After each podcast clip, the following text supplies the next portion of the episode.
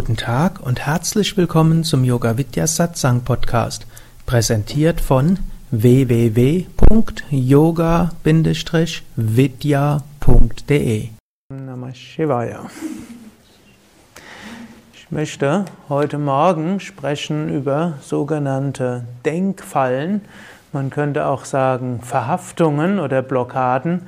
Das, was äh, Menschen davon abhalten kann, das, was in ihnen angelegt ist, auszudrücken, ihre Talente, Fähigkeiten, Möglichkeiten tatsächlich zum Ausdruck zu bringen, beziehungsweise es durch sich hindurch fließen zu lassen, dass das, was sich manifestieren will, nicht ganz so ausdrückt, wie es vielleicht möglich wäre. Mit anderen Worten, das, was den Enthusiasmus dämpfen kann. Gestern Nachmittag hatte ich ja über einiges gesprochen, was so vielleicht, wie man dazu kommen kann, so ein bisschen zu seinem eigenen Enthusiasmus hinzukommen. Das Konzept ist letztlich, es geht darum, hm, herauszufinden, was kann man in besonderem Maße anzuerkennen. Ich bin anders als hm, vielleicht andere. Und vielleicht sollte ich auch noch dazu sagen, vielleicht ist man auch heute anders als vor ein paar Jahren. Auch das bleibt nicht immer gleich. Hm. Man vom karmischen her gibt es auch zu unterschiedlichen Zeiten unterschiedliche Fähigkeiten, die sich hindurch manifestieren wollen. Und auch das gilt es anzuerkennen. Manchmal, wenn man irgendwie das Gefühl hat, es fließt nicht richtig, ist es ja auch nicht nur, dass man jetzt einfach nur nicht mehr so lebt, wie man, dass man nicht so lebt, wie man leben sollte, sondern vielleicht will sich was anderes manifestieren. Das ist auch noch etwas, woran man denken kann. Und da will ich auch noch drauf eingehen. Gut, Gestern Morgen habe ich das Ganze mehr vom Karma her auch gesehen.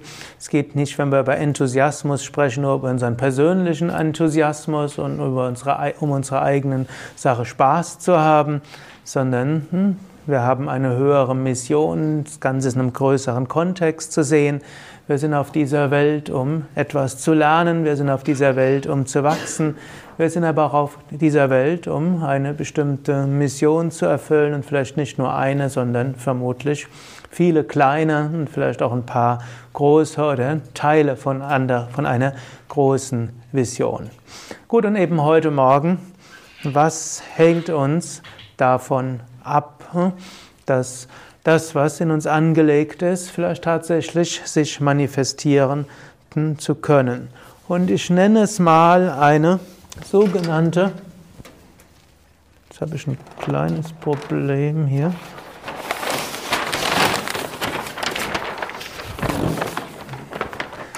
Ich muss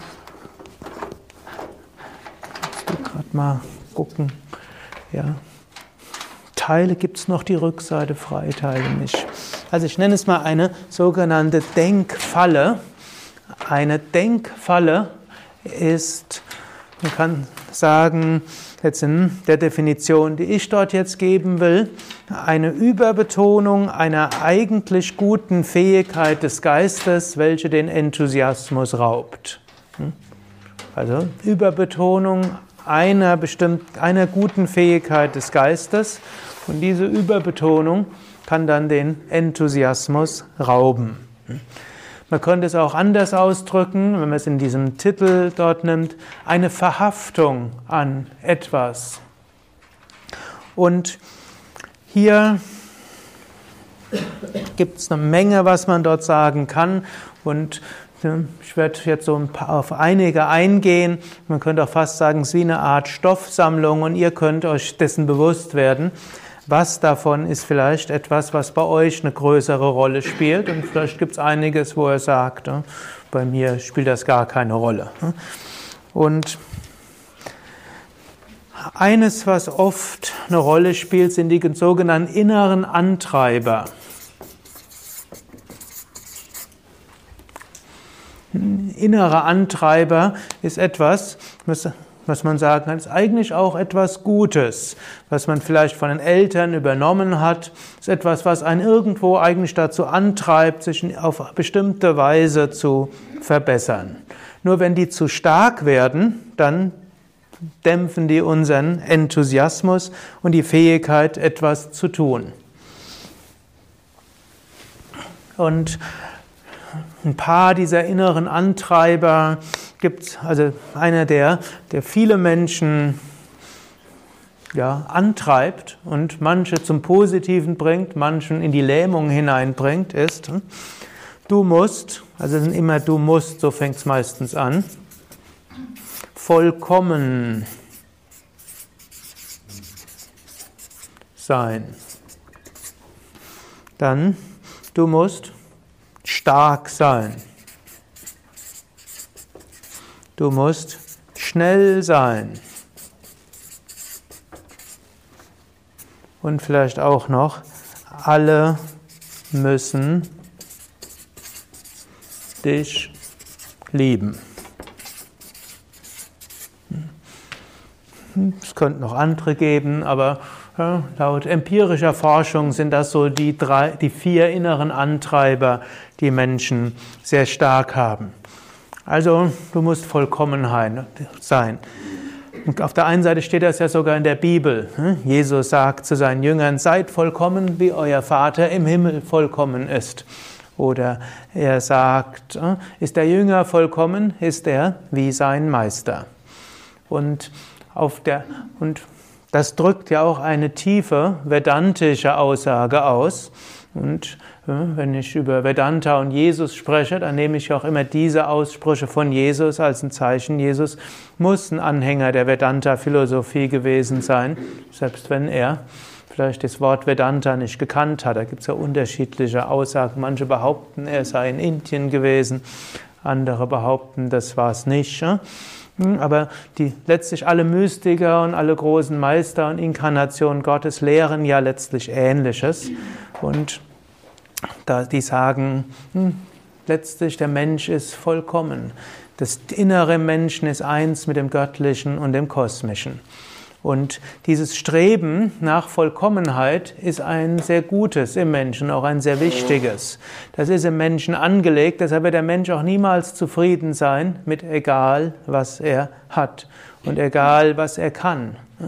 Oder wenn ihr ehrlich sein würdet, könntet ihr euch vorstellen, wenn er irgendeine äußere Eigenschaft in euch zur Vervollkommenheit bringen würdet, wärt ihr dann zufrieden?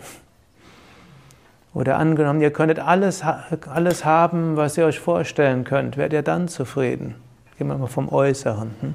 Angenommen, es gäbe diese Fee, die wir in den Märchen früher gehört haben, und wir hätten jetzt drei Wünsche frei, und, aber es dürfen nur äußerliche Wünsche sein, wären wir dann zufrieden? Gut, ich glaube, für euch ist all das klar. Und der Ausdruck, irgendwo das Streben nach Vollkommenheit ist letztlich ein Ausdruck nach dem Höchsten. Und deshalb ist es etwas Gutes erstmal. Nur wenn dieses Streben nach Vollkommenheit auf hm, äußere Dinge angewandt wird und zu einem allgemeinen Lebensprinzip wird, dann kann es zum Problem werden. Da wird auch wieder etwas anderes missverstanden, wenn schon, dann richtig. Auch das ist wiederum etwas, eigentlich ein gutes Prinzip. Wenn man etwas macht, ist es gut, man macht es von ganzem Herzen. Wenn man etwas halbherzig macht, dann macht es auch wenig Spaß. Hm? Wenn man etwas von ganzem Herzen macht, dann macht es auch Spaß. Also ist eigentlich auch wieder ein gutes Prinzip grundsätzlich. Nur auch hier gilt wieder, und wenn man das jetzt aber auf eine überbetont und auch in falsche Zusammenhänge dort hineinbringt, dann gibt es wieder ein Problem. Also in so vielen Fällen im Alltag behindert einen dieser erhöhte Selbstanspruch, dass es fließt, man enthusiastisch sein kann. Nehmen wir ein Beispiel. Ihr sollt irgendwo einen viertelstündigen Vortrag geben und dazu sollt ihr eine PowerPoint-Präsentation machen. Weil ich meine PowerPoint-Präsentationen sind wie die Destrukteure der persönlichen Ausstrahlung. Anstatt dass ein Mensch da ist und mit Herz und Gesicht und so weiter spricht, stattdessen starren die Leute an irgendein ein Bild, weshalb ich mich immer noch weigere, zu viele, Power, mit, zu viele Vorträge mit PowerPoint-Präsentationen zu machen. Kann mich erinnern, also früher, als ich am Anfang, wo wir nach Bad Meinberg gefahren sind, dort öfter, hatte ich öfters die Aufgabe, vor irgendwelchen Tourismusinitiativen in Bad Meinberg und im Kreis Lippe zu sprechen und wurde an die Uni eingeladen und äh, an allen möglichen Orten, Ecken und Enden habe ich oft gedacht, ich muss jetzt auch machen, was die anderen machen und habe dann PowerPoint-Präsentationen gemacht. Und irgendwann ich habe mich schon beschränkt, also so ein halbes Dutzend und doch mehr geredet. Und irgendwann gab es mal so eine Versammlung von den Staatsbädern, Bürgermeister, die waren hier in Bad Meinberg, da sollte ich auch eine Präsentation machen. Und dann war der Beamer kaputt. Und dann war ich dort ohne Beamer. Und das war, da waren die am begeistertsten nachher, als ich nicht auf irgendwelche technischen Hilfsmittel dort war. Und dann mehr oder weniger musste ich dann aus dem Stegreif sprechen, denn ich hatte noch dazu meine Folien nicht ausgedruckt. Ich hatte also nichts dort in der Hand. Gut, also jetzt aber, wenn Menschen sowas machen müssen, viele überbetonen dann die, den Perfektionismus. Da muss das genau stimmen und die Farben müssen stimmen und die Größe müssen stimmen und man packt zu viel rein und so weiter. Man bereitet sich zu lange vor, man denkt, ich bin sicher nicht gut genug. Und was ist die Folge? Man hat sich nicht auf das Wesentliche konzentriert und es fließt letztlich auch nicht so. Hm? Zum Teil meine besten Vorträge war, sind dann, wenn ich hm, irgendwo vorher mich nicht vorbereiten kann. Ich habe mir Zeit genommen, wollte dort. Normalerweise vor einem Satz sagen, überlege ich, was ich dann spreche und über und dann passiert kurz vorher irgendwas. Und dann habe ich keine Zeit. Also hm, muss es dann aus dem Stegreif irgendwo gehen.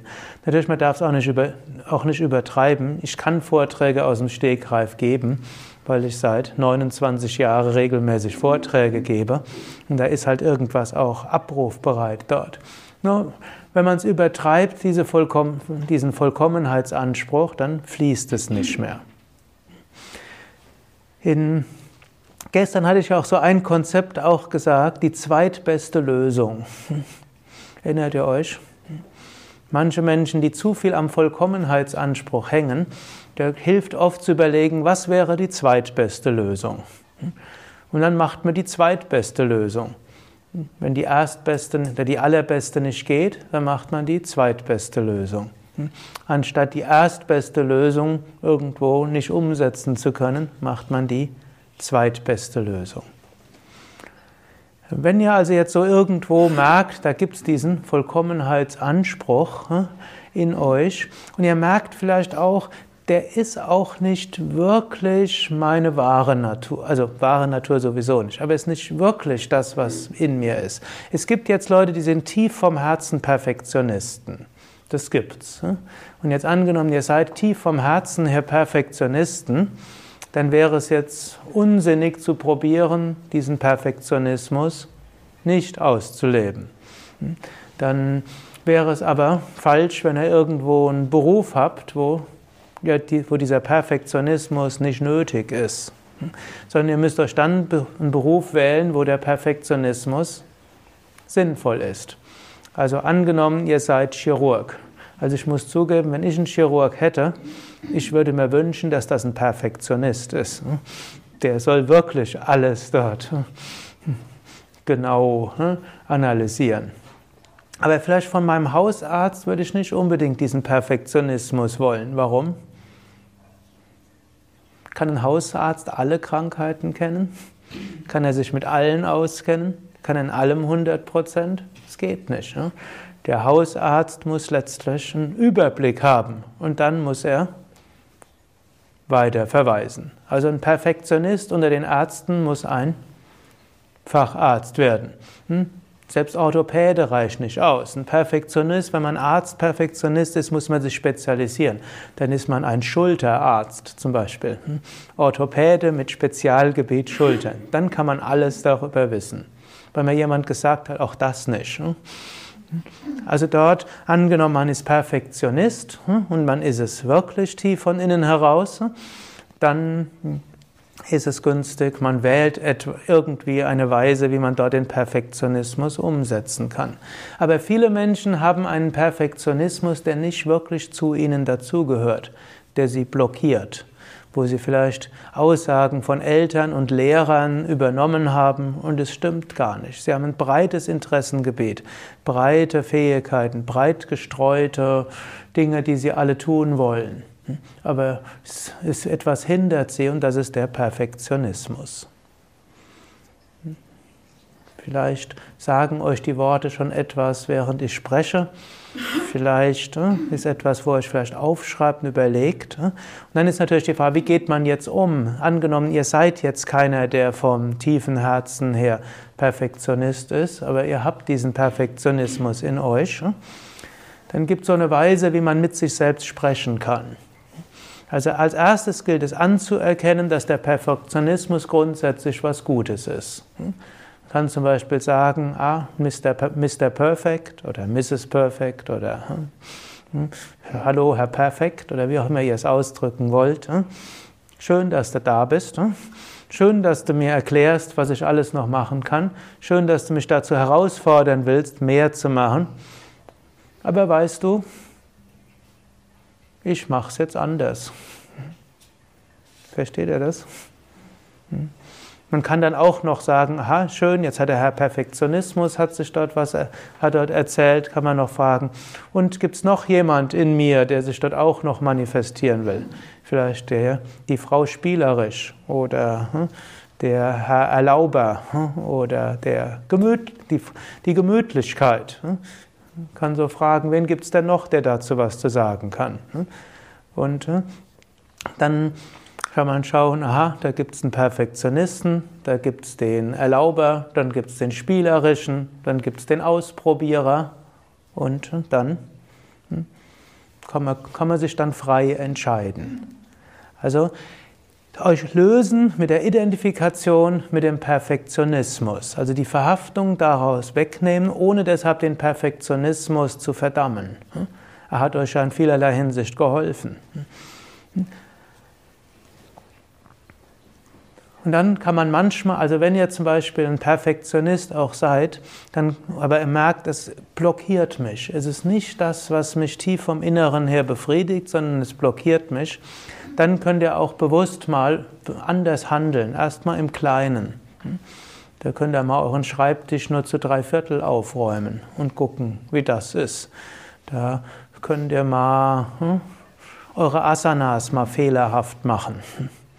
Also nicht so, dass es schädlich ist, aber statt die Füße im Schulterstand zusammenzuhalten und die Handflächen genau an die richtige Stelle, hm, einfach mal ein Bein weiter vorne, ein Bein nach hinten und im Sonnengebet mal ein Knie nicht aufsetzen als eine Möglichkeit. Hm. Und hm, auch könnt ihr sonst noch überlegen, zunächst da, wo ihr denkt, ist es gefahrlos möglich. Zu lernen, spielerischer zu sein, ist manchmal gut. Gut, die anderen will ich jetzt nicht so genau ausführen, außer dem vierten. Das ist, oder vielleicht doch kurz, du musst stark sein. Das ist auch für manche etwas und sie zerbrechen daran. Da gibt es so eine schöne Aussage. Menschen äh, wertschätzen einen für die Stärken, Menschen lieben einen für die Schwächen. Oder könnt ihr euch vorstellen, einen Menschen zu lieben, der keine Schwäche hat? Hm? Wenn man ehrlich ist, was macht einen Menschen liebenswert? Die Schwächen. Hm? Hm? Natürlich auch gut, dass man einen Mensch respektieren kann. Deshalb ist es gut, Stärken zu haben. Aber es ist auch gut, Schwächen zu haben und auch mal Schwächen zu zeigen. Man kann auch mal schwach sein. Man muss jetzt nicht ständig hausieren gehen mit seinen Schwächen. Hm, auch das gibt es. Menschen, die ständig erzählen, dass sie, dass sie nichts können und schlecht sind. Das ist ja nicht wirklich eine Schwäche, sondern ist nervig. Hm. Hm. Da komme ich dann auch nochmal drauf zu sprechen. Aber so die eine oder andere Schwäche, wenn Menschen das sehen, das schadet nichts. So könnt ihr durchaus auch schauen, bin ich jemand, der Angst hat, Schwächen zu zeigen? Dann könnt ihr mal gucken, ob ihr vielleicht erstmal im Kleinen irgendwo eure Schwächen zeigen könnt. Vielleicht sei dein Elternteil, der bemüht, immer nur zu zeigen, wie großartig er oder sie ist. Die Kinder haben eh gemerkt, welche Schwäche man hat. Man kann auch mal dazu stehen und kann, sie mal, kann sich auch mal entschuldigen dafür. Oder um Entschuldigung bitten ist eigentlich besser. Sich entschuldigen ist eigentlich ein komischer Ausdruck im Deutschen. Wie kann man sich entschuldigen? Man kann andere um Entschuldigung bitten.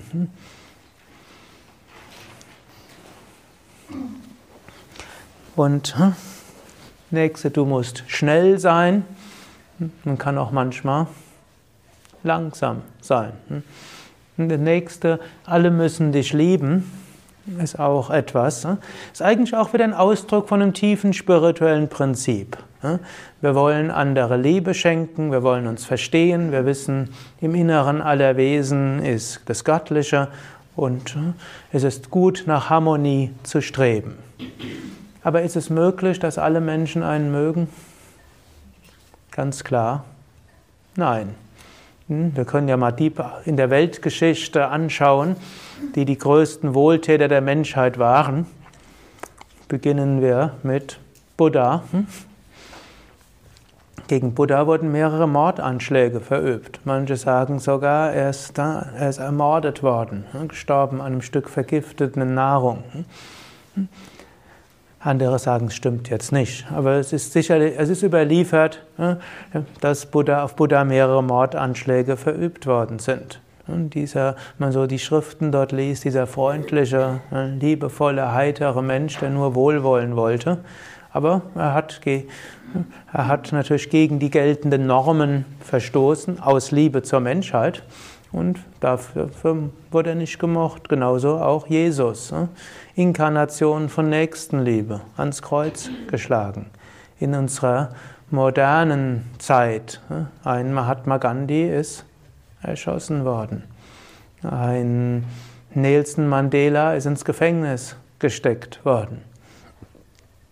Und äh, auch gegen einen Swami Shivananda wurde man Mordanschlag verübt. Und Swami Shivananda wurde zu seinen Lebzeiten, insbesondere in den 40er Jahren und bis Mitte der 50er Jahre ständig kritisiert, weil er aus Liebe zur Menschheit mit allen möglichen Traditionen gebrochen hat. Im Ashram hat er Englisch gesprochen. Er hat Westler in den Ashram aufgenommen. Er hat Frauen in einen Swami-Ashram auch aufgenommen. Swami Ashram ist eigentlich ein Männerkloster. Er hat äh, Kastentrennung aufgehoben. Er hat die hohen Kasten niedrige Arbeiten verrichten lassen. Er hat alle in der Gemeinschaftsspeisesaal essen lassen. Also alle möglichen Sachen, die gegen die Tradition verstoßen haben. Er hat die Mantras öffentlich gelehrt. Er hat alle bis dahin geheimen Mantras, alle wichtigen, in dem Buch Japa Yoga veröffentlicht. Unglaublicher Skandal zu der Zeit. Er hat ein Buch geschrieben, Kundalini Yoga und Pranayama, Wissenschaft des Pranayama, wo er Techniken, die vorher nur von Lehrer zu Schüler überliefert wurden, so beschrieben hat, dass man sie machen kann. Skandal. Hm? Und so sollten wir uns bewusst sein, Menschen, hm, nicht alle können uns mögen. Und wenn jemand uns nicht mag, dann heißt das nicht, dass wir etwas falsch gemacht haben. Es ist gut, so zu probieren, so zu handeln, dass Menschen oder die Gefühle von anderen zu berücksichtigen, aber manchmal wird man nicht gemocht. Zweiter, und auch hier könnt ihr gerade mal einen Moment innehalten und vielleicht könnte ich auch gerade mal fragen, wer hat diesen ersten inneren Antreiber, du musst vollkommen sein, in sich eine besondere Stärke mal Arm heben? Über den zweiten inneren Antreiber besonders stark. Du musst stark sein. Über den dritten inneren Antreiber. Du musst schnell sein. Den vierten, alle müssen dich mögen. Gut, und da gilt es zu schauen, hm, wie ihr damit besser umgeht und insbesondere, dass dieser innere Antreiber, dass er auch anerkennt diesen Gut, also nicht, dass er euch jetzt schlecht macht deshalb, aber nicht verhaftet daran sein, die soll nicht die, der Chef bei euch sein. Hm? Diesen Gutes in, Gutes in euch, die euch helfen, aber sollten nicht der Chef sein.